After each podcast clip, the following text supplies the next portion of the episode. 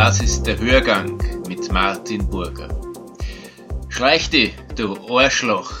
Einige Wiener machten sich Luft in der Terrornacht des 2. November und hängten dem Attentäter auf gut Wernerisch eine Goschen an. Die meisten Zeugen des Anschlags blieben aber stumm. Sie standen unter Schock, manche rannten davon oder versteckten sich.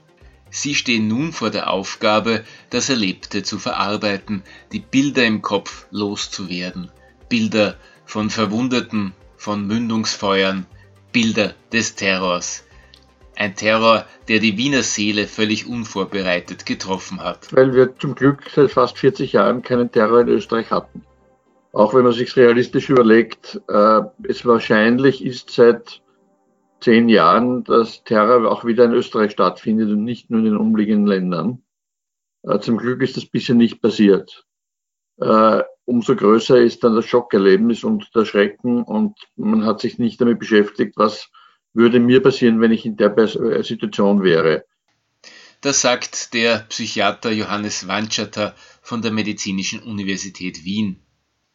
Der Terroranschlag wird von vielen Wienern als zweite große Belastung in diesem Jahr wahrgenommen, neben der Zumutung der beiden Corona-Lockdowns. Zu Corona muss man einen klaren Unterschied sehen. Das ist jetzt keine äh, akute Traumatisierung äh, wie ein Terroranschlag oder dass man äh, Opfer eines Verbrechens wurde oder erlebt hat, wie jemand umgebracht wurde, äh, weil man in einem Kriegsgebiet war.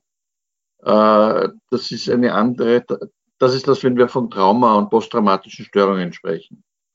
Äh, das, was bei Corona ist, ist eine durchgehende Belastung über längere Zeit. Da spielen Faktoren eine Rolle, dass ich nicht so leben kann, wie ich möchte, dass ich eingeschränkt bin, äh, dass zu Recht Sorgen bestehen, wie geht es mit meinem Job weiter? Wird meine Firma zusperren müssen? Wird meine Firma Mitarbeiter entlassen? Das sind ja alles äh, Sorgen, die durchaus berechtigt sind. Äh, und es ist ganz normal, dass man in so einer Situation sich dann Sorgen macht. Der Chefredakteur der Ärztewoche, Raul Massar und ich haben mit Johannes Wandschatter, dem Präsidenten der ÖGPP, einige Tage nach dem Anschlag ein ausführliches Interview geführt.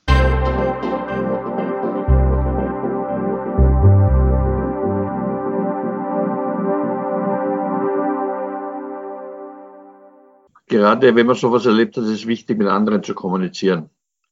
Äh, mit Leuten, die man gut kennt, mit äh, Leuten, wo man Vertrauen hat, wo man auch offen reden kann über das, wie, man es erlebt hat und wie es einem gegangen ist. Äh, natürlich ist es uns allen lieber, wenn wir das persönlich an, von Angesicht zu Angesicht machen können. Äh, wenn das aber schwierig ist, ist es oft auch äh, sehr gut und sehr hilfreich, wenn man es übers Telefon macht äh, und hier mit jemandem redet. Äh, manche der jüngeren Generation äh, drücken sich dann sehr viel in Chats aus. Äh, da habe ich den Eindruck, dass das weniger unterstützend ist, als wenn man mit jemandem äh, telefoniert äh, oder über eine Videokonferenz äh, spricht und damit den anderen auch sieht. Und trotzdem heißt es ja jetzt, ähm, Zusammenstehen gegen den Terrorismus. Bisher hieß es Abstand halten wegen des Virus. Das ist eine quasi eine Art Doppeltrauma. Ähm, potenziert sich das? Äh, können die zwei Ängste noch mehr auslösen, als wenn sie ähm, ja unabhängig voneinander daherkommen? Also immer wenn Sachen zusammenkommen, mehrere Belastungen, ist, es, ist das Risiko vergrößert, dass es zu Belastungen kommt, dass es dann zu, zu Symptomen kommt. Ja? Ohne Frage. Äh, aber ich glaube, dass jetzt von der, von der Belastung und dem Risiko, dass es zu posttraumatischen Belastungsstörungen, äh, zu, zu äh, Belastungsreaktionen kommt, äh, durch den Terror deutlich größer ist äh, als äh, durch die körperliche Distanz wegen Corona. Äh, es heißt zwar immer soziale Distanz, aber eigentlich geht es ja um eine körperliche Distanz zu jemand anderen. Äh, das soziale Netz kann und soll ja auch aufrecht bleiben. Und das ist auch ganz wichtig, dass wenn man äh, sich nicht persönlich sehen kann, dass man trotzdem versucht, mit den anderen in Kontakt zu bleiben und nicht isoliert zu sein.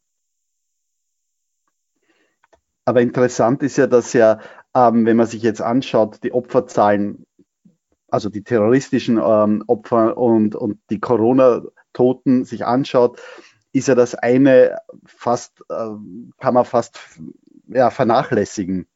Ähm, und trotzdem haben die Menschen Angst, werden jetzt auch in den nächsten Wochen mehr Angst davor haben, dass ihnen irgendwer auflauert, als dass sie an einem Virus erkranken. Das, was sie tun, äh, ist, sie überlegen sich die Sachverhalte, äh, denken in Ruhe nach und reflektieren. Äh, das ist etwas, das sehr häufig bei beiden Situationen wirklich hilfreich und sinnvoll ist, äh, sich vor Augen zu halten, wie groß ist die Gefahr für dies oder jenes. Äh, und das hilft den Leuten dann auch immer wieder aus einer Angstspirale herauszukommen. Und das ist auch das, wo, wo der andere Mensch helfen kann, wenn er merkt, jemand ist völlig in dieser Angst drinnen, zu, nachzufragen, wie realistisch ist das, dass das noch einmal passiert? Ja, das war auch die Diskussion damals in Paris. Äh, die Chance, durch einen Verkehrsunfall zu sterben, ist ein Vielfaches höher, äh, als Opfer eines Terroranschlags zu werden. Trotzdem setzt sich jeder ohne äh, Sorge ins Auto und fährt wohin auch immer.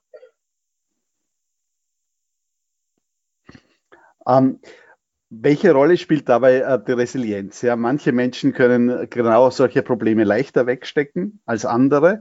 Und was kann man tun, um äh, die Resilienz einer ganzen Gruppe, ich sage jetzt österreichische Bevölkerung, zu heben?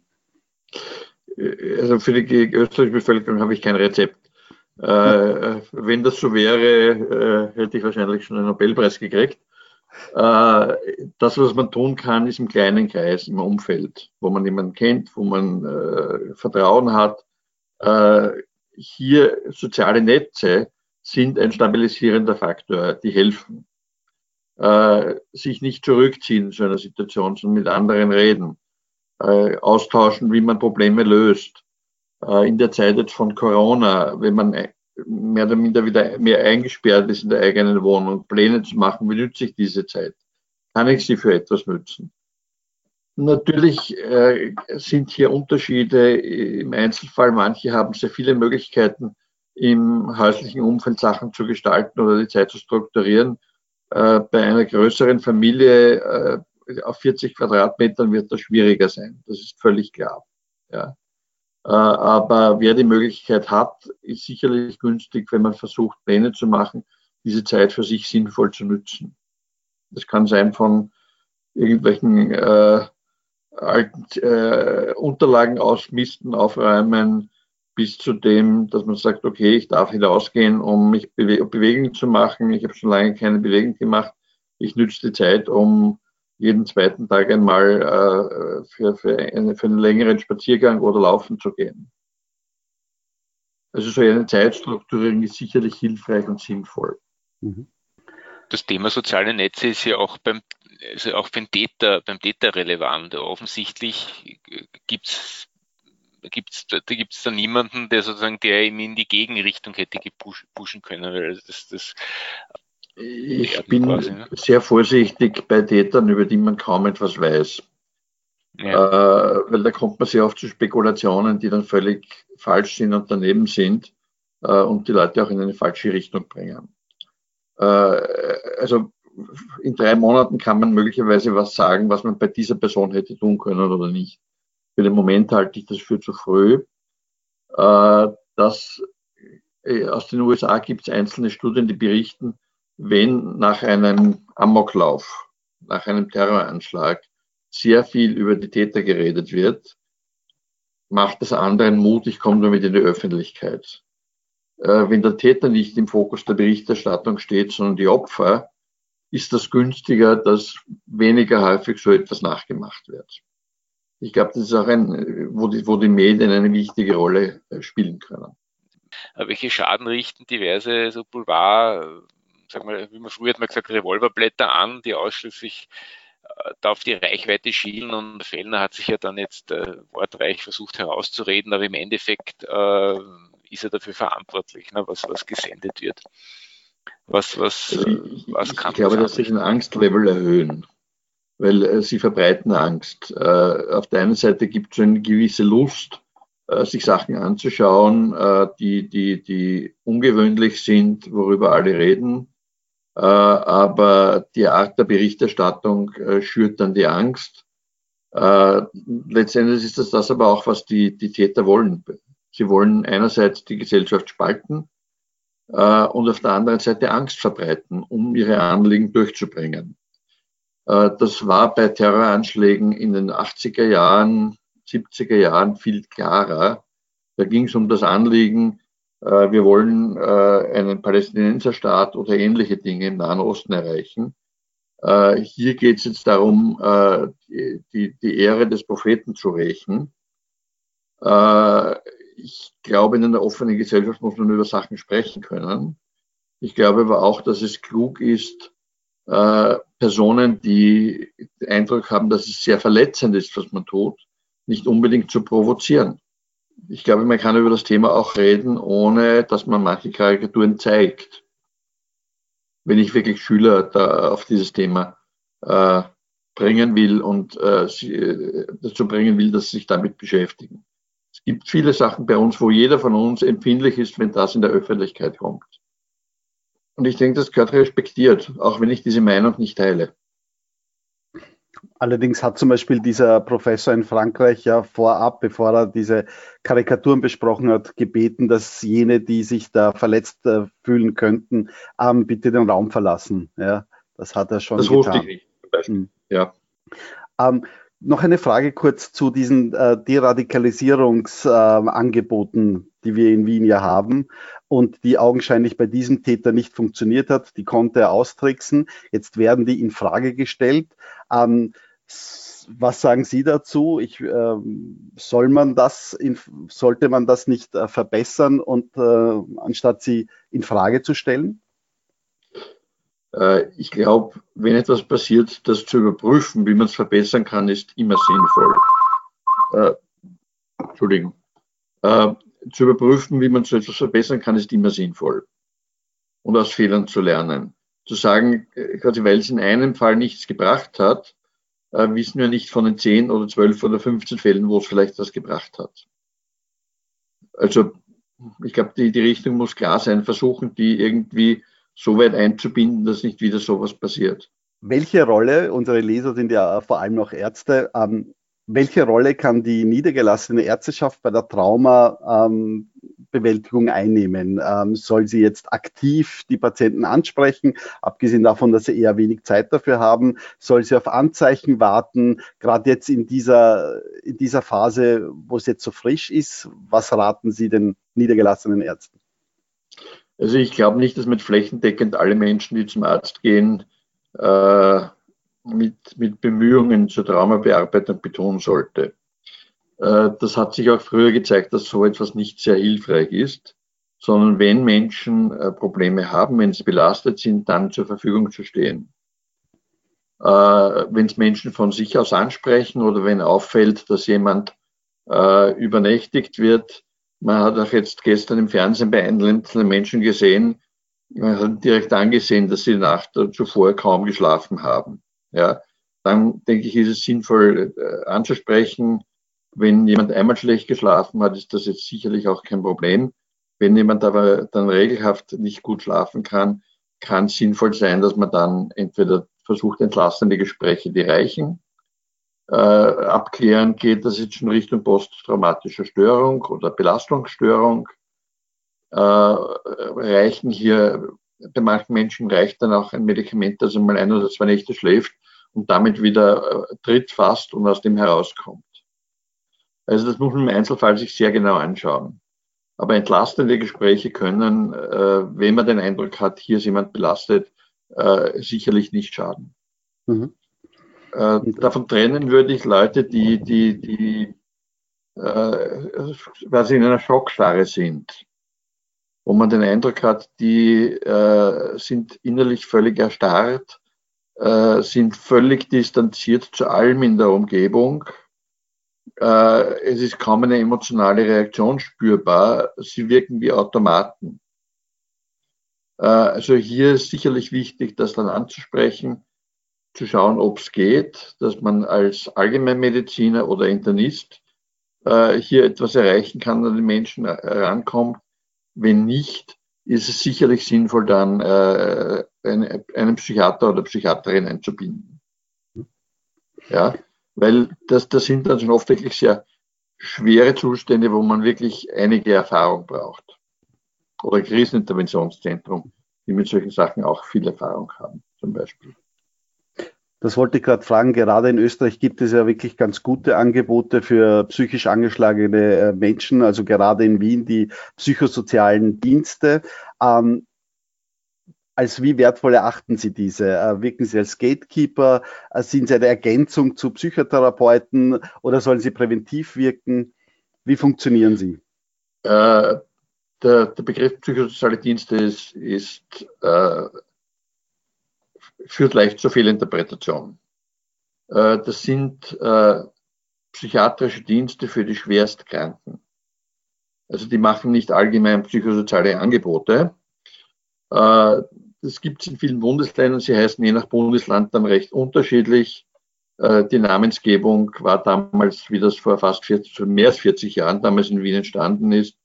In Deutschland haben manche dann sozialpsychiatrische Dienste geheißen. In Wien wollte man keine Pendant zur SPD und hat das dann psychosoziale Dienste PSD anders benannt, um Assoziationen oder Fehlinterassoziationen zu vermeiden. Äh, das sind äh, psychiatrische Einrichtungen für Menschen, die vor 50 Jahren oft über viele Jahre im Krankenhaus leben mussten, weil es ambulant keine Angebote gab. Ein beträchtlicher Teil dieser Menschen hat Schwierigkeiten, mit der Arbeit zurechtzukommen, äh, ist nur teilweise arbeitsfähig. Manche haben Schwierigkeiten, auch allein ohne Unterstützung zu leben. Also das ist für diese Zielgruppe. Äh, das, was es in Wien gibt, zum Beispiel ein Kriseninterventionszentrum, äh, die sind eine sehr niedrigschwellige Einrichtung, wo ich, wenn ich eine Belastung habe, wo ich das Gefühl habe, ich wäre damit nicht fertig, mich jederzeit hinwenden kann. Entweder persönlich oder das, was jetzt auch in Zeiten von Corona deutlich ausgebaut wurde, äh, über Telefonhotlines oder auch über, über Chats, ja, wo auch über diese Wege Beratung erfolgt. Äh, solche Einrichtungen, die auch rund um die Uhr zur Verfügung stehen, sind wichtig, sind wichtig und hilfreich für, für solche Situationen. Äh, letztlich kann aber auch, wenn nicht solche, solche Krisenzeiten sind wie jetzt, äh, jeder einmal in eine Krise kommen, äh, aus der er sich nicht rauszieht äh, und nicht mehr weiter weiß. Und wo solche Einrichtungen dann sehr viel abfangen können. Das heißt, diese Einrichtungen wurden ja jetzt hinaufgefahren. Ähm, es ist aber anzunehmen, dass sie, äh, wenn die Zeiten normaler werden, was sie hoffentlich bald sind, dass sie wieder heruntergefahren werden. Wäre es nicht sinnvoll, da auf einem höheren Level zu bleiben, allgemein, und einmal zu evaluieren, ob das was bringt? Äh, also die, die Dienste wie der psychosoziale Dienst in Wien, der eine äh, psychiatrische Kerneinrichtung ist für die Schwerstkranken, hat vorher bestanden, äh, wird immer wieder äh, werden Sachen adaptiert, um an geänderte Anforderungen äh, das gut zu bewältigen. Äh, das äh, Kriseninterventionszentrum gibt es auch schon seit Jahrzehnten. Äh, die haben jetzt hinaufgefahren. Die gibt es aber auch sonst. Ich weiß nur, dass bei der einen Hotline, die in Wien geschaffen wurde für Corona, wo normalerweise an einem Tag circa 50 Leute anrufen, haben jetzt an einem Tag nach dem Terrorakt mehrere tausend Personen angerufen. Sonst wird es auch nicht in diesem Umfang gebraucht. Ja, also da muss man äh, natürlich in, in schwierigen Zeiten dann gegensteuern, genauso wie die, wie die, die Unfallchirurgen äh, am Montag in der Nacht äh, zusätzliche Ressourcen dazu holen mussten, äh, um das alles zu bewältigen. Wie wurden die tausend Anrufer, wurden die adäquat äh, versorgt mit Informationen? Es waren leider sehr lange Wartezeiten, weil mhm. auch wenn man die Ressourcen dazugeholt hat, mit einem solchen Ansturm hat keiner gerechnet. Okay. Also die haben bereits in der Nacht angefangen, die Ressourcen hochzufahren, äh, trotzdem aber mit so viel konnte auch niemand rechnen. Mhm. Martin, hast du noch? Mich hätte nur eher ergänzend eine Sache noch interessiert. Müssen wir uns in diesen Tagen um die Kinder besonders kümmern oder besonders aufmerksam sein oder sind Kinder resilienter, wie, es, wie man heute sagt, oder stärker, als, als wir denken? Zu den Kindern, glaube ich, sind zwei Sachen wichtig. Äh, das eine ist, wenn Kinder Fragen haben, darauf antworten. Die Fragen nicht ausweichen. Ich glaube, man muss altersgerecht antworten. Äh, einem Vierjährigen, äh, der fragt, was passiert ist, wird man das anders erklären, so wie es jeder Mutter und Vater tut. Hier hat jemand andere Menschen sehr wehgetan.